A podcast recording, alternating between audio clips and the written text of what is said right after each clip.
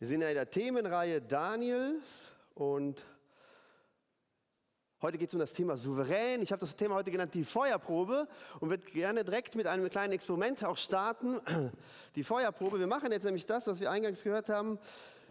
Wir testen mal. Ich führe diesen Luftballon jetzt mal an dieses Feuer heran, an diese Kerze, an diese kleine Kerze mit nicht viel Flamme und mal gucken, wie nah ich drankommen kann, bis der platzt. Keine Angst. Das ist live im Stream.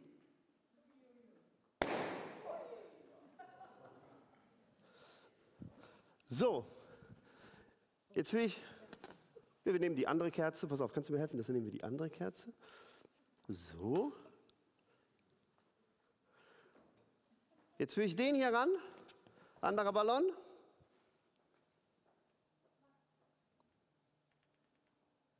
Ich zittere, weil es so heiß ist und es passiert nichts. Das ist das, worum es heute geht. Es passiert nichts. Der sieht gleich aus. Dank dir. Das ist das, worum es heute geht. Krisenfest zu werden. Wenn plötzlich etwas kommt, was von außen kommt, wenn etwas kommt, was mein Leben durcheinander bringt. Und Krise hat ja, ja, hat ja das Charakteristikum, dass es unverhofft kommt. Das planen wir nicht. Damit rechnen wir nicht. Die Diagnose, die plötzlich dein ganzes Leben verändert, damit hättest du nie gerechnet. Dass in deiner Familie etwas passiert, damit hast du nie gerechnet. Vielleicht ist die Beziehung schon schwierig, aber dass wir jetzt da stehen, wo wir stehen, wer hätte das gedacht? Die globale Krise, in der wir gerade sind, wer hätte vor zwei Jahren gedacht, dass wir Ausgangssperre haben in unserem Land? Dass Kinder nicht zur Schule gehen können, dass ganze Generationen Jugendlicher krank werden. Durch diese Naturkatastrophe. Krise ist etwas, was einfach kommt. Und dann zeigt sich, ob mein Ballon hält oder nicht. Ich kann das oft nicht vorher ausprobieren. Und dann erleben wir, wie es Peng macht.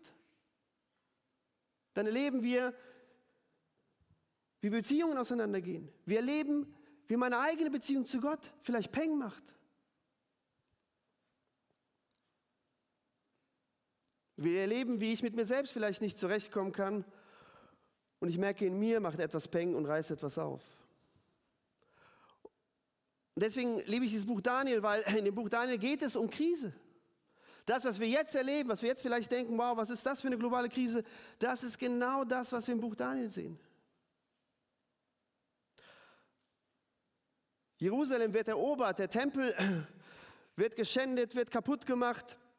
Und eine ganze Generation junger Leute vor allen Dingen und der Oberen wird entführt nach Babylon, sind Gefangene, haben ein paar Privilegien, aber alles, was sie hatten, alles, was sie ausgemacht hat, haben sie verloren. Müssen eine neue Sprache lernen und vor allen Dingen der Cut zu der Religion, der Cut zu dem, was mein Glauben ausgemacht hat, nämlich der Tempel. All das ist plötzlich weg. Das gemeinsame Lesen und auch das, es ist keine andere Situation, als die wir erleben. Nämlich, es fällt uns schwer, keinen Gottesdienst so richtig zu haben, uns nicht in den Arm nehmen zu können, uns nicht in Hauskreisen treffen zu können, nicht so laut singen zu können. Wir brauchen das und Gott hat natürlich auch die Gemeinde dafür eingesetzt, dass wir Gemeinschaft erleben. Das alles fehlt. Und deswegen ist die Situation nicht ganz anders wie zu der damaligen Zeit. Und die Helden im Buch Daniel sind Daniel und seine drei Freunde. Und es gibt ein, eins der fiesesten Mittel, die man hatte. Und bis, es gibt einen tollen Film, den man gucken kann, wo man das nochmal ganz plastisch sieht, den zeige ich nicht, denn der ist auch recht extrem. Es gibt ein, ein ganz perfides Mittel, wie man Sklaven, Gefangene komplett ihrer Identität berauben kann. Das wurde in den USA im 19. Jahrhundert weiterhin lange durchgeführt, indem man nämlich ihnen den Namen nimmt. Alles, was dich ausgemacht hat, den Namen, den du bei deiner Geburt bekommen hast, den nehme ich dir. Stell dir vor, ich würde dir jetzt deinen Namen wegnehmen und du kriegst jetzt von mir neun heute. Ab heute heißt du so. Einige haben das ja freiwillig gemacht, bei der Eheschließung, ja, aber das ist dann der Nachname, man muss sich dann gewöhnen an, um, an, äh, an andere Unterschrift und vielleicht, dass man sich am Telefon anders meldet, aber das Leid habt ihr euch freiwillig auferlegt. Aber mein Vornamen Ich finde es so toll, dass, äh, wenn ich jetzt den Newsletter lese, die letzten zwei Wochen, da sind neue Kinder geboren. Wir sehen den Namen und wir wissen, was sich die Eltern dabei gedacht haben. Da war viel dabei. Und der Name, der bedeutet was. Das ist etwas, was ich dir mitgebe. Namen verloren, Identität verloren.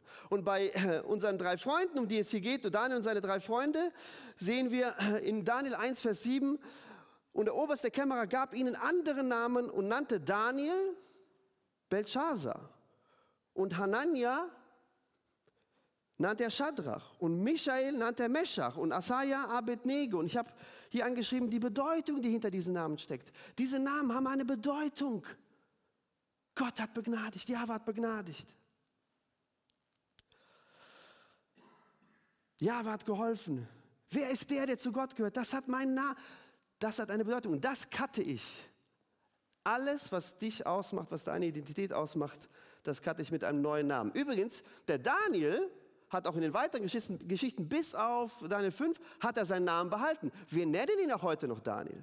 Die Geschichte, die wir gleich hören werden, da geht es um die drei Freunde und selbst im Kindergottesdienst haben wir diese Namen der drei Freunde auswendig gelernt, aber das sind die falschen Namen. Eigentlich. Und Daniel ist für uns im Kopf geblieben, der durfte praktisch seinen Namen behalten, aber wir haben sie Erinnerung als Shadrach, Meshach und Abednego. Namen verloren, Identität verloren. Manchmal geht Krise an die Substanz. Manchmal geht Krise so sehr an die Substanz, dass es an deine Identität geht. Wer bin ich? Was macht mich aus?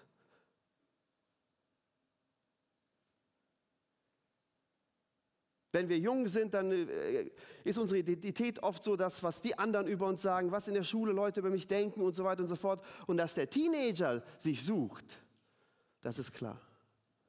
Aber dass wir immer mehr und mehr Menschen haben, die sich suchen im mittleren Alter, weil ihre Identität weg ist.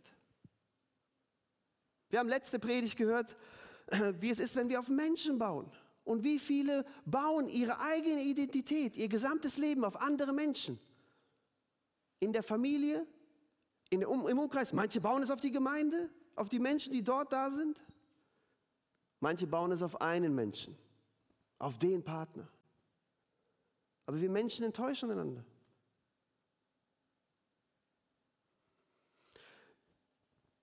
Wir Eltern, wir, wir lieben unsere Kinder, wir geben alles hin für die Kinder und dann kommen sie in ein Alter, wo sie Teenager sind. Und welche Rolle spielen wir da? Leicht untergeordnet. Und dann sind sie irgendwann mal ganz schnell weg. Und es gibt nicht wenige, die dann sagen, das war's jetzt? Ich bin in den Kindergarten gefahren, ich war in der Sitzung und ich habe alles gekümmert, dass die jetzt weg sind und sich einmal in der Woche melden per Telefon? Was ist mit mir? Wo bin ich? Und da komme ich in diese Krise der Identität. Und dann, dann frage ich mich irgendwann, was habe ich da alles gemacht? Dann kommt die Midlife-Crisis die uns alle betreffen kann, ja, und dann äh, lasse ich mich irgendwo beraten und dann äh, verstehe ich, ah, ich habe nie für mich gelebt und jetzt geht es um mich. Und das ganze Lebensruder wird rumgerissen. Jetzt bin ich dran. Unterm Strich zähle ich. Plötzlich realisiere ich, dass Arbeit und alles, was ich gemacht habe, dass ich mich vernachlässigt habe. Ist das dann meine Identität? Ist das dann, was mich ausfüllt? Was wir jetzt erleben und was ich schon sehr, sehr eindrücklich erlebe, ist, dass die Identität, die ich von Gott habe, das mich ausgemacht hat, viele Jahre, auch durch diese Krise, aber auch durch andere Dinge, einfach weg ist. Viele Menschen, wo das einfach Peng gemacht hat und Gott keine Rolle mehr spielt. Wir sind in äh, Daniel 3 und die Geschichte steigt so ein, dass Nebukadnezar, der König aus Babylon, der ja auch Jerusalem erobert hat, der eine große 30 Meter Statue errichten lässt und in seinem ganzen Königreich befiehlt, alle sollen diese Statue anbeten. Das war historisch ganz klar belegt. Das ist etwas, was in Babylon sehr häufig gemacht wurde, dass jeder König sich praktisch neue Götter oder einen neuen Gott ausgedacht hat. Das hatte das Ziel, dass das pluralistische Babylon vereinheitlicht wurde und man seine eigene Agenda, die eigene Identität dem neuen Gott zuschieben konnte. Also eine ganz wichtige Sache auch für den Nebukadnezar. Wer sich nicht beugt, wird sterben. Ich meine, die Geschichte kennen ja wirklich sehr viele. Und dann erfährt Nebukadnezar, dass drei der Freunde nämlich die, die ihre Identität verloren haben, die unwichtig sind, die auch vielleicht in unseren Gedanken überhaupt keine Rolle spielen, weil Daniel so eine große Rolle spielt, dass drei sich nicht beugen. Er kannte die auch und anstatt dass er die jetzt direkt umbringen lässt, will er nochmal mit denen sprechen. Und wir sind in Daniel 3 und dann spricht er mit ihnen und sagt, wohlan, seid bereit. Sobald ihr den Klang des Horns, der Flöte, der Zither, der Harfe, der Leier und einer Doppelflöte unter allen anderen Instrumenten hören werdet, so fallt nieder und betet das Bild an, das ich habe machen lassen. Werdet ihr es aber nicht anbeten, dann sollt ihr zu derselben Stunde in den glühenden Feuerofen geworfen werden. Lasst sehen, wer der Gott ist, der euch aus meiner Hand erretten könnte. Ein Kapitel vorher, letzte Woche, haben wir erlebt, dass er Gott erlebt hat, dass er es begriffen hat, wer Gott ist und plötzlich so etwas. Wie reagieren jetzt die drei? Klare Drohung.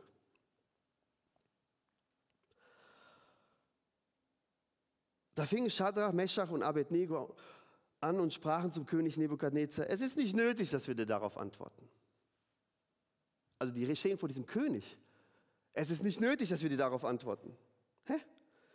Siehe, unser Gott, den wir verehren, kann uns erretten aus dem glühenden Feuerofen.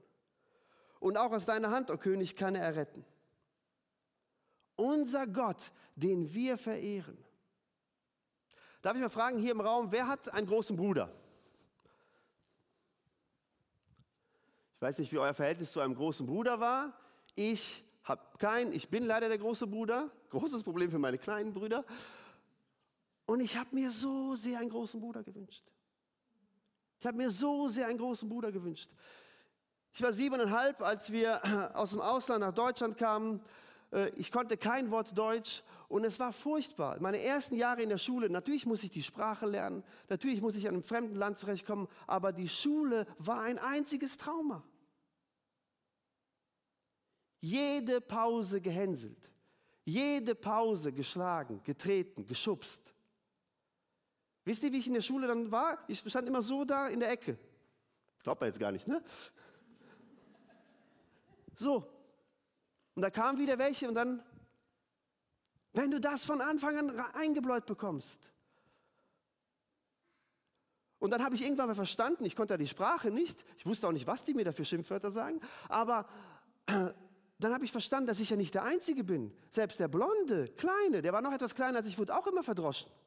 Also irgendwas in diesem Land, Schlägerei normal oder was? Und das, es gab einen Moment, den werde ich nie vergessen. Auf dem Nachhauseweg, also wir wurden dann manchmal abgefangen, äh, wir hatten den gleichen Weg, dieser Kleine und ich. Und da kamen wieder die großen Bullis. Und plötzlich kam von dem Kleinen der große Bruder. Und er hat diese Grundschüler gepackt, beide, wumm, das war so ein Schrank, ich so, so oh, gepackt, irgendwas geschimpft, ja, wir wurden nie wieder angefasst, zumindest von denen. Der große Bruder, wow.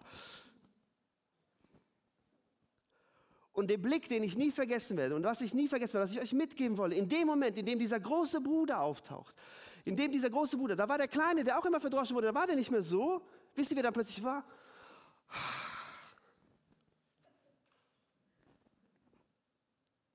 Plötzlich ändert sich die innere Haltung.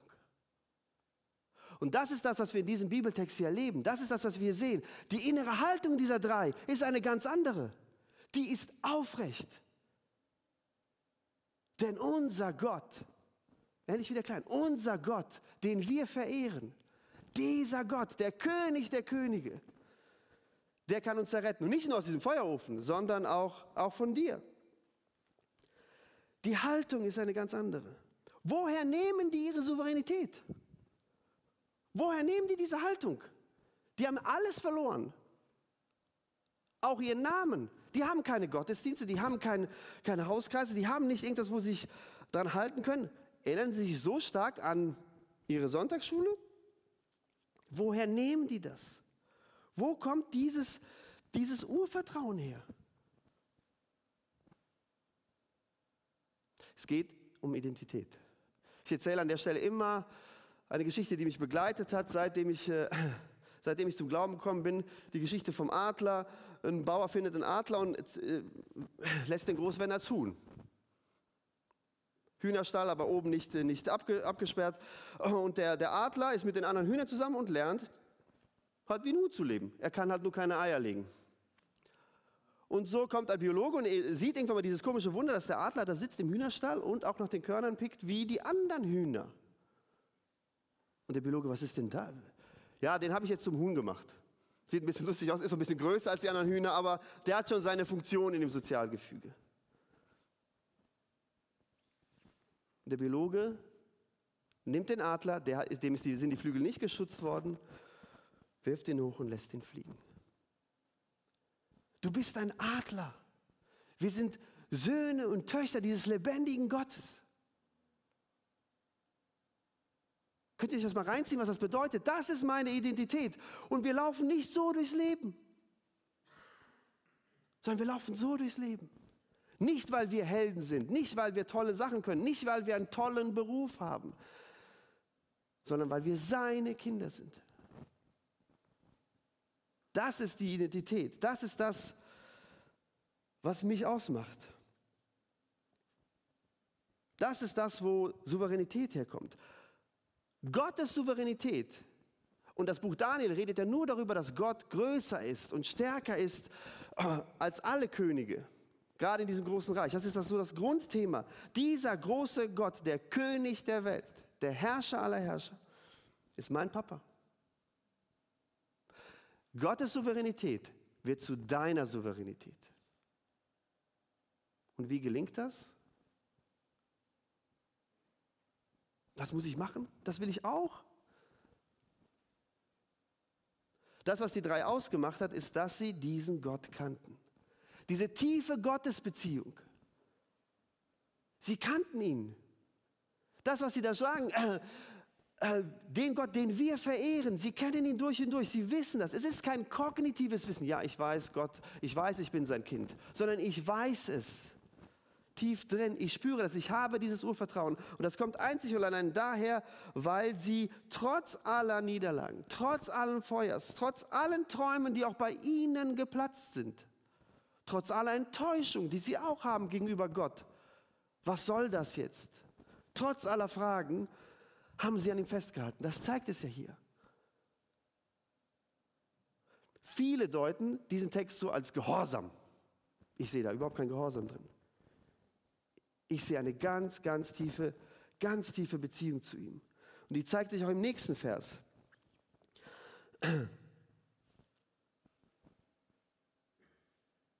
Und dieser nächste Vers ist so beeindruckend, weil wir sind ja gewohnt, dass in der Bibel tolle Geschichten sind und tolle Wunder und so weiter und so fort.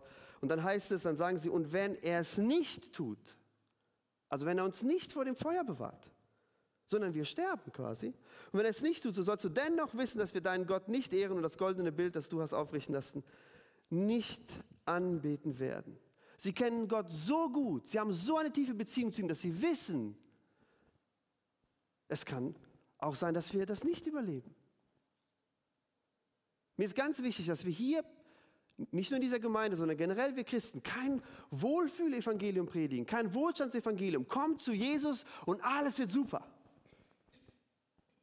Sind wir Evangelisten manchmal so, ja, yeah, ja, natürlich. Es wird besser, es wird genial, aber es kann auch sein, dass Gott die Krankheit nicht wegnimmt. Es kann auch sein, dass das Schicksal deiner Familie bleibt. Und das ist dieses tiefe Vertrauen. Trotzdem ist es mein Gott. Trotzdem lebe ich diese, diese Beziehung zu ihm. Trotzdem halte ich an ihm fest. Wenn wir, wenn wir mit, mit Gott leben, bedeutet das nicht, dass alles Böse weg ist und dass das Leben super einfach ist. Nein. Aber es bedeutet, und jetzt kommen wir zu unserem Luftballon. Wisst ihr, warum der Luftballon nicht geplatzt ist?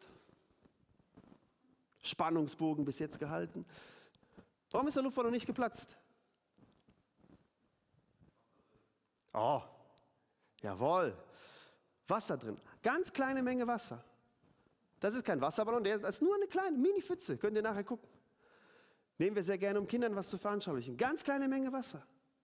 Es, kommt, es gibt zwei Dinge, wie wir Souveränität auch aus dieser Geschichte und generell lernen können, auch die in der Psychologie anerkannt sind. Zwei wichtige Dinge, nämlich das eine ist, was füllt mein Leben aus? Was ist mein innerer Wert, meine innere Haltung?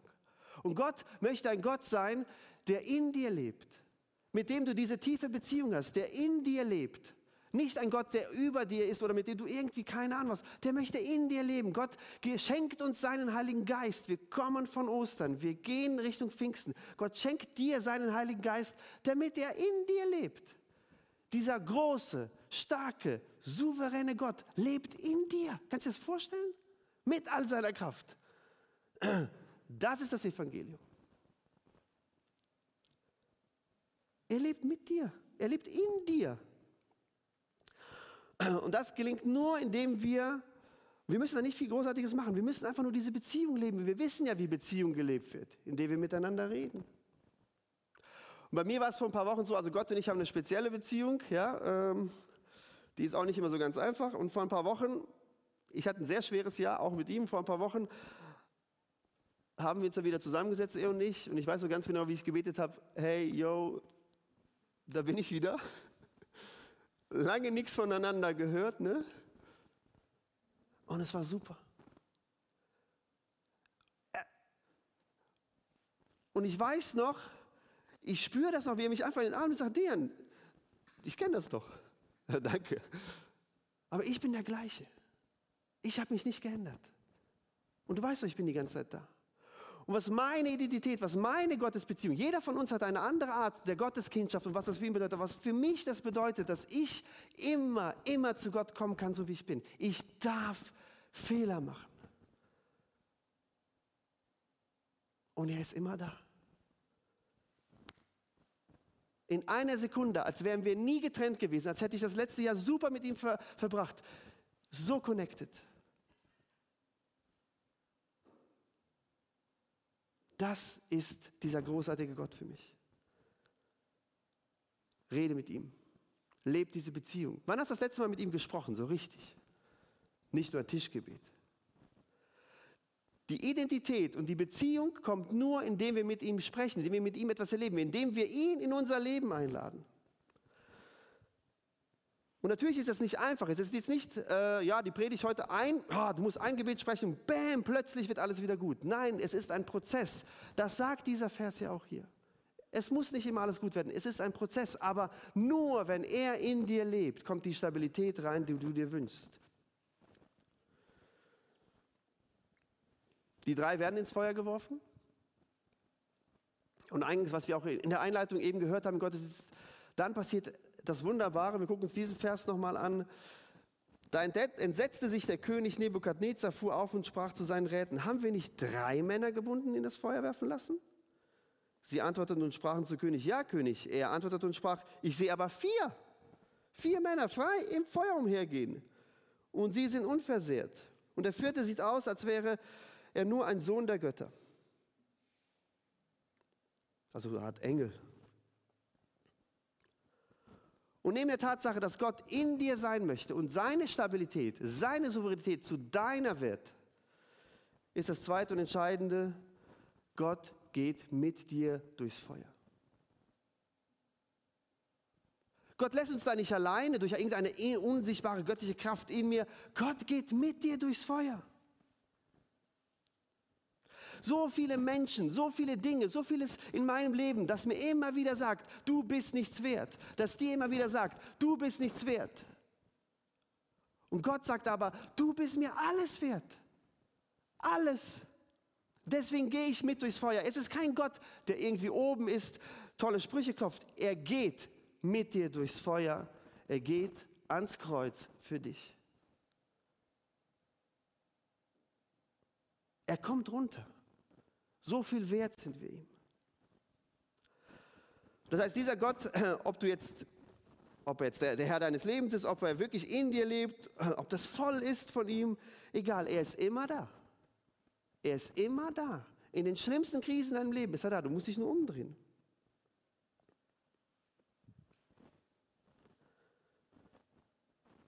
So möchte ich dich einladen heute.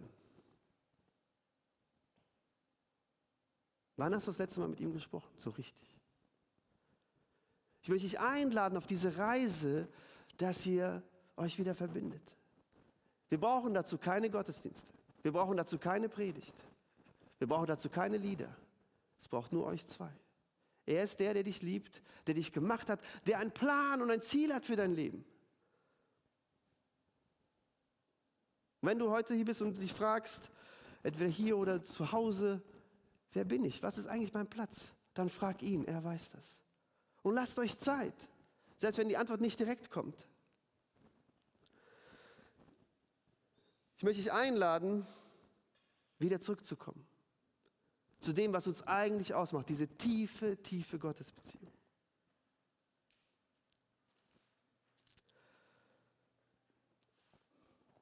Ich möchte schließen mit dem Vers aus Jesaja 43, wo es heißt: Fürchte dich nicht, denn ich habe dich erlöst. Ich habe dich bei deinem Namen gerufen. Du bist mein. Gott ruft dich heute bei deinem Namen, weil er sagt, du bist mein. Ich möchte diese ganze Power, diese ganze Liebe, alles, was ich habe, möchte ich mit dir teilen. Ich möchte in dir leben. Ich möchte ein Teil sein deines Lebens. Du musst nicht straucheln. Deine Ballons müssen nicht platzen. Deine Träume müssen nicht platzen. Deine Beziehungen müssen nicht platzen. Nimm mich mit. Er sagt, ich habe dich bei deinem Namen gerufen und du bist mein. Und dann heißt es weiter in Jesaja 43, und wenn du durchs Wasser gehst, will ich bei dir sein. Und wenn du durch Ströme gehst, sollen sie dich nicht ersäufen. Und wenn du ins Feuer gehst, wirst du nicht brennen und die Flamme wird dich nicht versenken.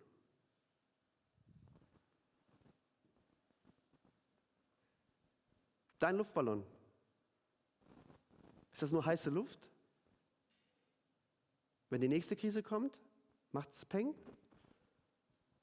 Oder lebt der lebendige Gott in deinem Luftballon und nimmt immer mehr und mehr Raum ein? dass egal was für eine Flamme kommt, sie nichts anhaben kann.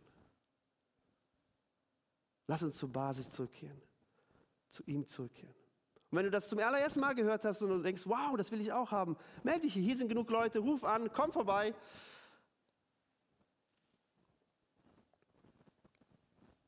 Gottes Souveränität kann deine werden.